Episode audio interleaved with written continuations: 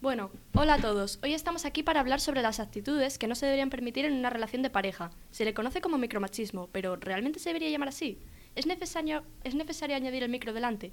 Aquí os dejamos algunos escenarios. Ahora a reflexionar, a pensar cuál está bien y cuál no. Primer ejemplo. Están en plena discusión. ¿De qué me estás diciendo que parece normal salir de fiesta con tus, con tus amigos que no conozco y encima sin consultar?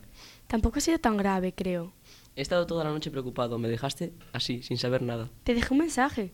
Cada vez te noto más distante, ya no te reconozco. ¿Acaso no me quieres? Por supuesto que te quiero.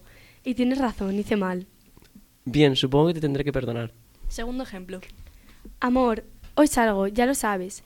No me esperes despierto, que sabes que suelo tardar. No me parece bien, no deberías salir de fiesta, a saber qué haces por ahí. Pero si tú también sales y además ya llevo saliendo mm, bastantes días, no sé por qué ahora te pones así. Si sales otra vez, olvidas- olvídate de mí. Pues olvidado quedas, mi libertad es lo primero y es mía.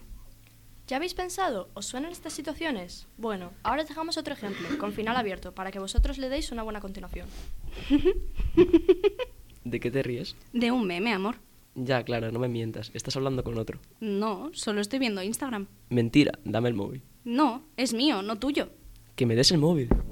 Para que no sucedan estas cosas, aseguraos de que conocéis a la persona con la que queréis empezar una relación. Eso es algo muy importante. Además, no os olvidéis de que esto sucede más de lo que parece, y cada vez se normaliza más, hasta el punto de hacerlo casi inexistente. Volvamos a la pregunta que lancé al principio. ¿Se debería poner el micro delante? No, en absoluto. Algo así no debería pasar, y si pasa, no hay que darle normalidad. Plántate, no pases por alto algo así. Y ahora, chicas, ¿qué os parece esto? Pues que estoy totalmente de acuerdo con lo que acabamos de hacer, porque encima ahora, eh, siendo adolescentes, esas actitudes las tenemos como muy normalizadas y luego mm, vienen los lloros. Y Muy bien, ¿y tú? Efectivamente, pienso que es un tema del que no, no se habla tanto y que se da en más casos de los que realmente parece. Muy bien, muchas gracias, hasta luego. adiós.